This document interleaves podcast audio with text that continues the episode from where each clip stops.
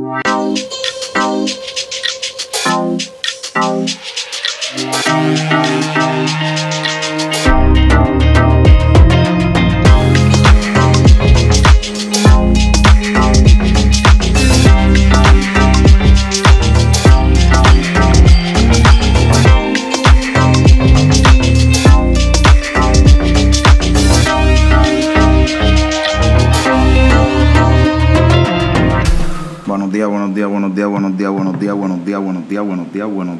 Bienvenido otra vez, bienvenido otra vez. Este es su programa de todas las mañanas, temprano y colado.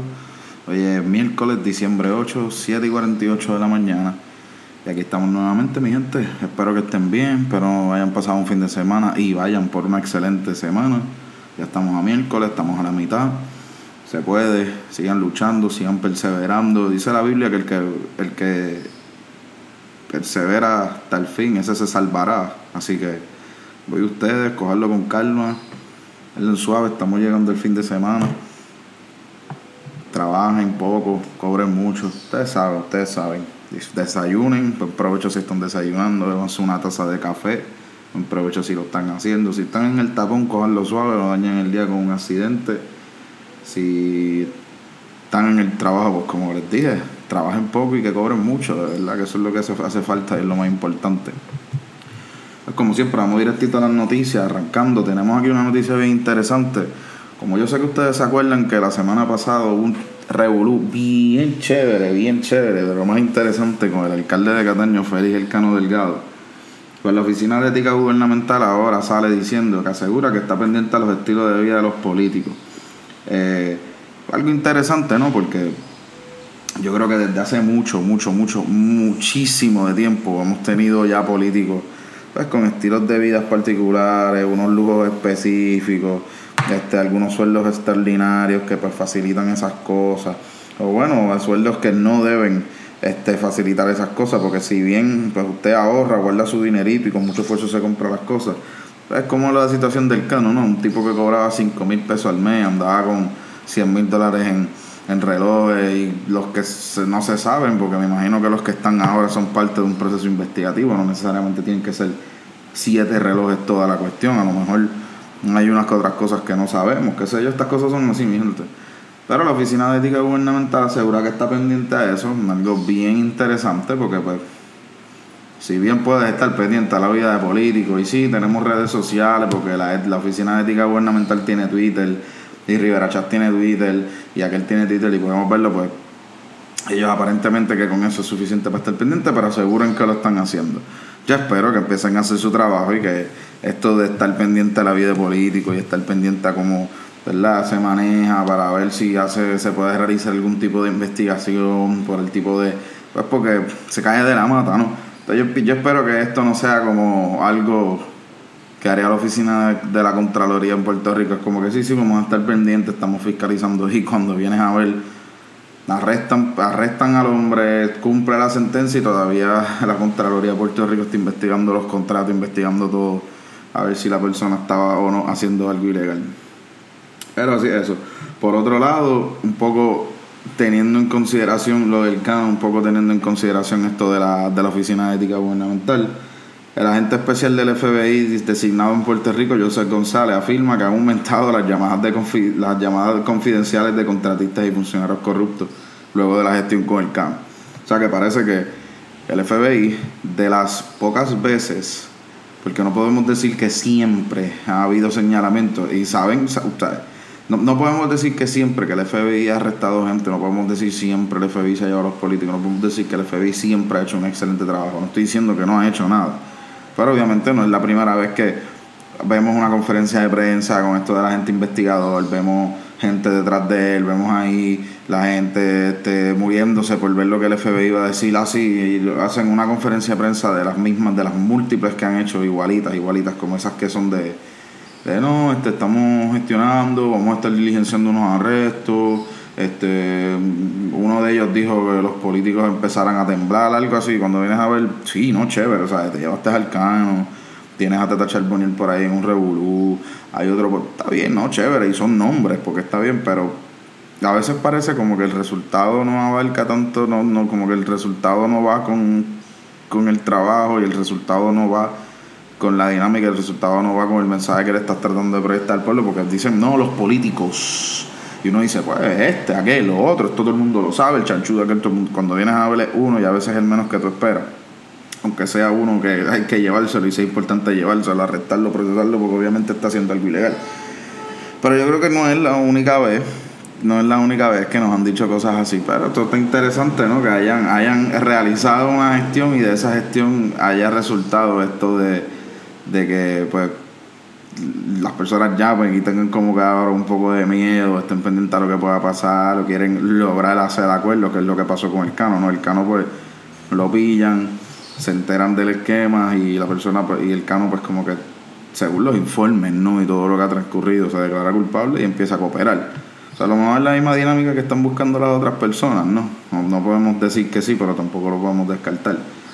Pero es interesante que después del cano como que todo esto punto. Yo, yo, yo, yo lo dije, yo publiqué un artículo en, en Informal el día de ayer y esa es parte de la idea que quiero ir llevando con esto, como que toda ahora esta discusión hay que aprovechar y más allá de aprovechar realmente es que toda esta situación ha creado el espacio, ¿no? Como que ahora, ahora es que uno puede como que empezar a hablar de los municipios, empezar a discutir y como que sí, pero eh, hay, hay, hay, hay, que ver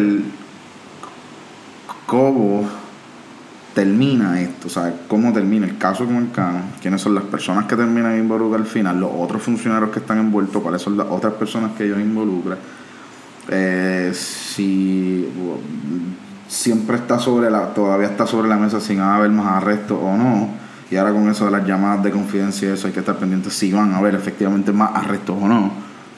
Pero hay que estar pendiente, como les digo, esto sí hay que darle ojo porque pues como que lo del cano fue la semana pasada y todavía salen cosas, todavía está están, están saliendo noticias, todavía están saliendo impresiones, todavía están saliendo, ahora están saliendo cosas hasta del alcalde interino Gabriel Sicardo. Que no, no vine a comentar porque ya no, no es por verdad, pero no no sé, tengo dudas si es algo real o no también, como que no, no parecen también imágenes o algo como que real. No quiero tampoco traer y compartir cosas que son montadas. Pero, pero sí, también parece que hay algunos comentarios, unas cosas rondando sobre eso.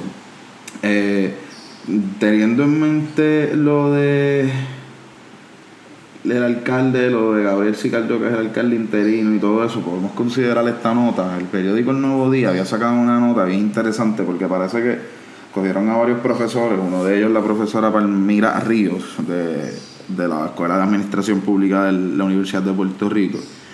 Y me gusta la discusión que se está empezando a formar, por lo menos en el académico, y la, el consenso que hay con las cosas que hemos ido hablando y esta cuestión de ir viendo la estructura interna del municipio, reformarlo, reestructurar, delegar, eh, transparencia, ¿no? Y es que eh, la profesora Palmira Ríos, junto a otros expertos del mismo recinto y de la misma escuela de, administración pública, eh, consideran y coinciden que más allá del cambio de leyes municipales y, y, reformar este tipo de práctica y la dinámica dentro del municipio, hace falta un sistema, hace falta volver a prácticas olvidadas. La profesora alega que si bien hay que cambiar las leyes municipales, la manera en cómo el Ejecutivo, el Legislativo y el Judicial trabajan más efectivamente para el municipio y cómo logramos que estas tres ramas de gobierno sean transparentes y exista una transparencia en la gestión. Y adicional a eso vemos como esa transparencia y ese trabajo de las tres ramas se democratiza de una forma en donde exista participación ciudadana. ¿no? Más allá de eso, también argumenta que hay que traer este, prácticas olvidadas como el sistema de mérito. ¿no? Ya hoy día pues hay muchas cosas que son de dedo, muchas cosas que son de... Pues este es el... Oígame, como, como sucede con, con, el, con el alcalde interino de Cataño, ¿no?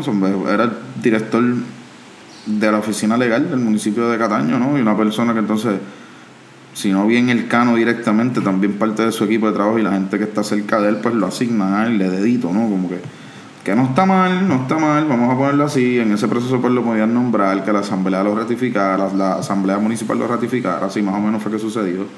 Pero ahí está la cuestión, ¿no? Donde tienes que señalar y donde es una persona que con todo y eso va de la mano con la persona que acaba de renunciar por los señalamientos y las irregularidades eh, pero sí, ya, ya la, la, la, academia está clara y los expertos académicos, ¿verdad? Los expertos y los académicos, perdón, están pareciendo que ya están también volviendo a retomar el tema sobre cómo trabajar de forma más efectiva la cuestión del, del, del, municipio, ¿no? Y es algo ideal, yo creo que es algo ideal, yo creo que si bien la transparencia es una cosa que, que también hay que ser hay que ser cuidadoso porque mm, yo lamentablemente escucho mucho esa palabra de transparencia en la cuestión política o en una campaña política o en algo así y siempre por alguna razón mágica me acuerdo de Ricardo Rosello. Y es porque en el proceso de campaña era una persona que fastidió y jodió mucho con esa cuestión de la transparencia, hay que ser transparentes y transparentes y transparentes y transparentes. Pero sí, o sea, yo creo que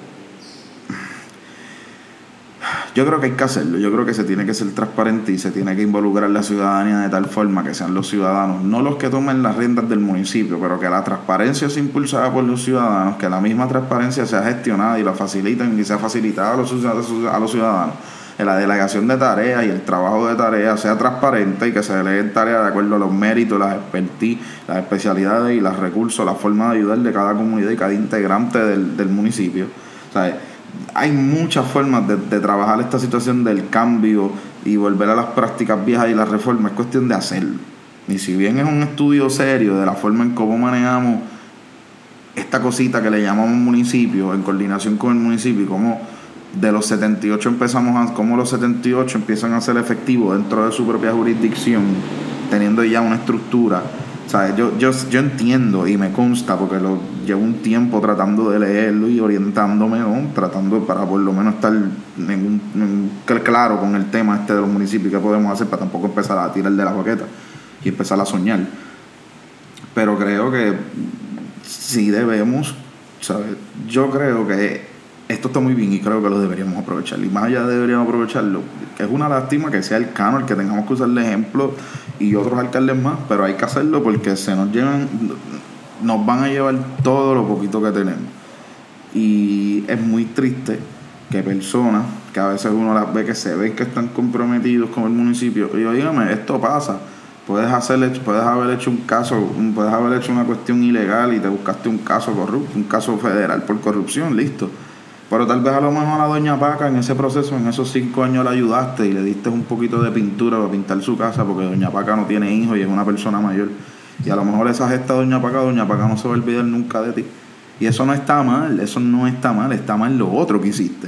Pero esas cosas pues a veces uno dice, pues bendito, pero dentro de, dentro de esa, de esa, de esa idea, hay que definitivamente trabajar esto. Si, si bien en algunas cosas que se hacen bien, hay otras que simplemente no, no, manchan, pero laceran demasiado la gestión y, y, se tiene duda de la manera en cómo se está manejando y utilizando el dinero del municipio, ahí es donde está el problema. Y me alegro mucho que los expertos estén trabajando esto y los académicos también. Yo creo que deberían sentarse y los invito, miren, si ustedes se dan una mesa de diálogo, comité de reestructura municipal de Puerto Rico y empiecen por, por el municipio más pequeño que es Cataño, venga, o por el más grande y por ahí sigan o cojan otros municipios, uno de la isla, un pueblo del medio de la isla, que, o el pueblo con menos residentes, cojan cualquiera, pero empiecen a organizarlo, o vamos a organizarlo, vamos a sentarnos a empezar a tomar las discusiones sobre cómo organizar y crear estructuras organizativas dentro de las comunidades para ver si empezamos a trabajar con los municipios. Yo creo que eso es la, lo que deberíamos hacer, pero se los vendo el costo. Seguimos discutiendo por aquí, eh, hablando un poco de política, ¿no? Eh, bueno, Vamos a, vamos a dejar esto, esta de la política por ahorita para comentarles algo. Aquí en Puerto Rico, el Departamento de Salud acaba de tomar las riendas de la vacunación. El día de ayer salió una noticia que el Centro de Diagnóstico y Prevención de Enfermedades, CDC, creo que dije el nombre bien, pero sé que es el CDC, no, así todo el mundo lo conoce, eh, le quitó la autoridad a la Guardia Nacional para estar transportando, ¿verdad? Este, eh, haciendo una especie de logística para la, logística para la transportación y para ¿verdad? El, el, poner la vacuna contra el COVID. Esto ante varios señalamientos de que ya habían pasado vacunaciones erróneas. Hace unos días habían vacunado a unos niños que si bien tienen hasta 12 años, de 12 años en adelante para vacunarse, miembros de la Guardia Nacional, específicamente en un centro en Cagua, vacunaron aproximadamente 74 niños alegan que con el consentimiento de los padres y obviamente alegan que hay un informe detallado de lo que sucedió y todo, pero los 74 niños no tenían los 12 años requeridos para la vacuna. El informe, la nota del periódico El Nuevo Día dice que según la entrevista que le realizaron al ayudante general José Juan Reyes, este argumenta que, que los menores tenían, le faltaban días o semanas para, para cumplir los, los 12 años y que pues con el consentimiento de los padres se tomó la determinación de, de, de ponerle la vacuna. Pues, una triste noticia, yo creo que eso va a traer represalias y, demás, pero eh, también por un lado, yo creo que lo que están tratando de evitar con lo de la, ¿verdad? Con eso de la vacuna de los menores y eso, y tal vez algún favoritismo que hubiera dentro de un familiar que tuviera este alguien en la Guardia Nacional, creo que no lo veo tan descabellado.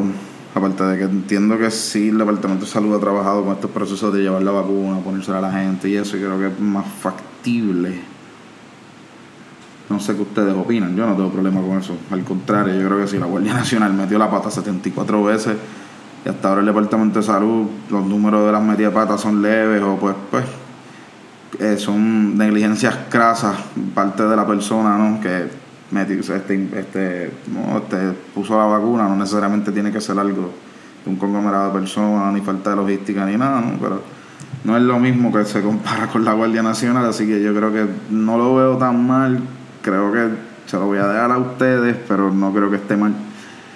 El ayudante general de la Guardia Nacional de Puerto Rico afirmó que se hace responsable de todo, así que, pues, ahí vamos. Eh, ahora sí, un poquito con lo. Ya que hablamos de lo de los municipios, voy a discutirle aquí dos cositas.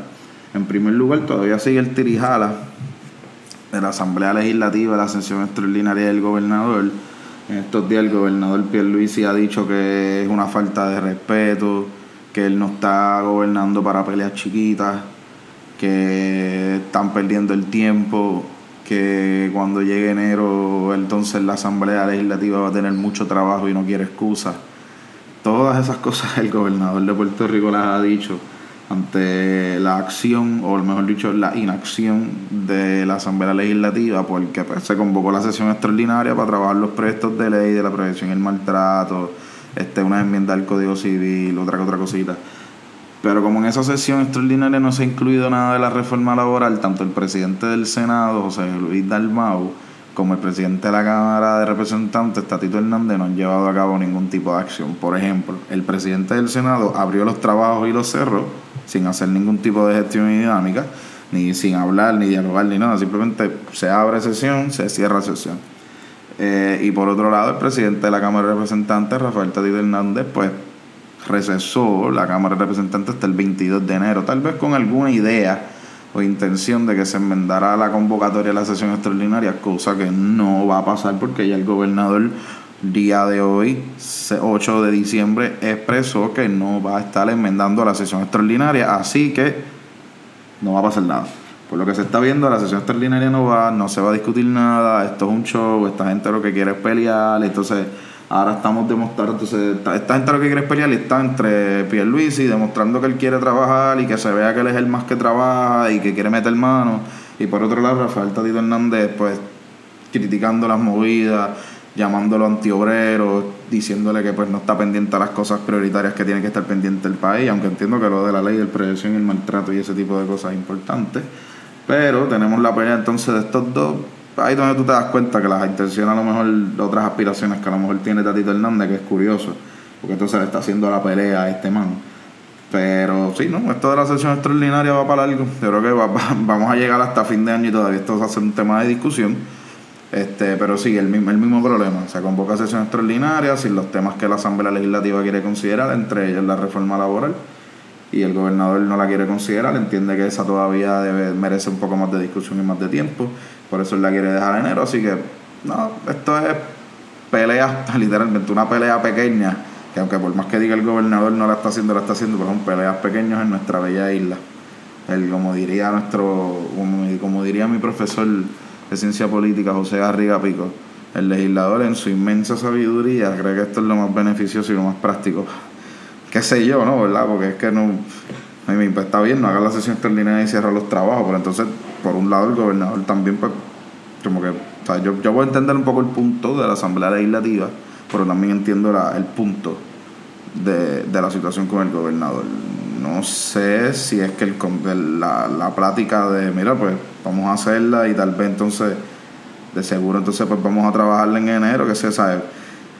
Ya a estas alturas, pensar que la tienes que ir a trabajar en enero la reforma laboral, pues ya no es como que, no sé, what the fuck, trabajenla, pero también hagan la pelea súper chiquita y no estés impidiendo tampoco otros proyectos de ley que se vean y otra discusión que se tiene que ver ves como entiendo la parte del gobernador, pero por otro lado entiendo la parte de la Asamblea Legislativa en el sentido de que ya hay un proyecto de ley, una reforma laboral que está en consideración, no, sobre la mesa. Y pues obviamente entre el tú no querer firmarla, en decir que no la vas a firmar si la Cámara de Representantes, que si, la, si se aprueba con la versión final, más la, más la discrepancia que hay en el Senado, pues crea como que un escenario no muy favorable ni para la reforma laboral, ni obviamente ni para el obrero en Puerto Rico. Pero el, el legislador en su inmensa sabiduría se la pueden el costo, pero seguimos pendientes a esto de la reforma laboral y la sesión extraordinaria. Y por último, un tema, una noticia que quería compartir con ustedes, yo creo que es un poco interesante, un poco preocupante. Eh, se presenta en el Senado el proyecto de ley 693. Nombre del nombre de cuál sería la ley no me recuerdo, pero sí sé que es el proyecto de ley 693 para limitar los abortos hasta las 22 semanas de gestación. Esto con la intención de seguir los pasos de otros 16 o 17 estados que han ido limitando también eh, la dinámica del proceso, la forma en cómo una persona puede ir a, practicar un aborto. Eh, el, proyecto de ley establece que solo se, permitirá por una razón de emergencia el, terminar un aborto luego de las 22 semanas porque se entiende que ya el feto tiene viabilidad. Eh, y obviamente, pues de suceder esa situación, en una situación de emergencia, el médico tendrá que hacer los estudios pertinentes para establecer específicamente la etapa de gestación de, de lo, del concebido y tendrá que realizar el método más apropiado para salvar la vida tanto del concebido como de la madre en esa situación. Eh, los autores de esta medida son Joan Rodríguez Bebel, este, Tomás Rivera Chá, José Luis Dalmau, presidente del Senado, Luis Ramón Nieves, y creo que se me queda uno. Ah, y Karen Riquelme. Eh, bien triste esta noticia. Yo creo que es algo que están rayando, creo que es lo absurdo. Lamentablemente todavía en esta bendita país, en este siglo. Bueno, en esta bendita, en este bendito país, en esta bendita isla, y entonces allá en los Estados Unidos también, porque ya les dije, hay 16 estados que están haciendo lo mismo. De hecho, Entiendo que entre estos días se debe estar viendo un caso en el Tribunal Supremo del Estado de Mississippi, donde hay una dinámica en donde se ha reducido los días de, de, de, la que se considera para poder abortar. Incluso también creo que se vio uno de Texas, lo que pasa es que el de Texas es un poco particular, o no se ha visto el de Texas, también es después el de Mississippi, porque el de Texas también limita el aborto, pero en el sentido de que si yo como persona privada conozco a alguien que se practicó, o sea, practicó un aborto, un aborto, puedo demandar a esa persona y al médico. O sea, no es una cosa del Estado interfiriendo, sino es el mismo ciudadano. Pero esto es una, historia triste, yo creo que todavía, todavía a veces no puedo lograr entender cómo es que todavía jodemos con los cuerpos de las otras personas en este en el, pleno siglo XXI. Eh, obviamente un proyecto presentado, habrá que ver las consideraciones dentro de las comisiones, habrá que ver la discusión y demás. Eh, pero es bien triste ver cómo algunos senadores se, prestan ¿no? para seguir limitando. Porque si bien lo permiten hasta las 24, pues quitarles dos semanas, pues uno dice, pues, pues, pues no es mucho, pero pues, seguimos tomando como quiera decisiones encima del cuerpo de las mujeres. O sea que yo creo que no debe ser así. Este, aparte de que entonces, pues, en esa dinámica después el médico está obligado a hacer los estudios, el médico está obligado a, realizar un informe, el médico está obligado a hacer el método. Siento que en ese, en ese proceso ahí se va uno o dos días. A lo mejor una persona no tiene esos uno o dos días para realizarse el proceso de determinación de embarazo. Pero es bien triste, ¿no? Yo creo que hay que darle seguimiento a ver cómo se desenvuelve este proyecto de ley en, en la Asamblea Legislativa y obviamente pues ver, ver estar claro en los argumentos que se den y obviamente pues los grupos de interés que estén pendientes, ¿no? que nuevamente pues están atentando ya contra una de sus otras infinitas de luchas de seguro. Eh, y nada, siempre les digo, se los vendo al costo, pero vamos a darle también seguimiento a eso. Yo creo que es algo bien importante. Eh, yo creo que con esto podemos dejar el programa aquí. Este, diciembre 8, 8 y 12 de la mañana. Esto ha sido temprano y colado para informar Puerto Rico. Que pasen un excelente día y sigan por ahí. Trabajen poco, cobren mucho. Que pasen buen día.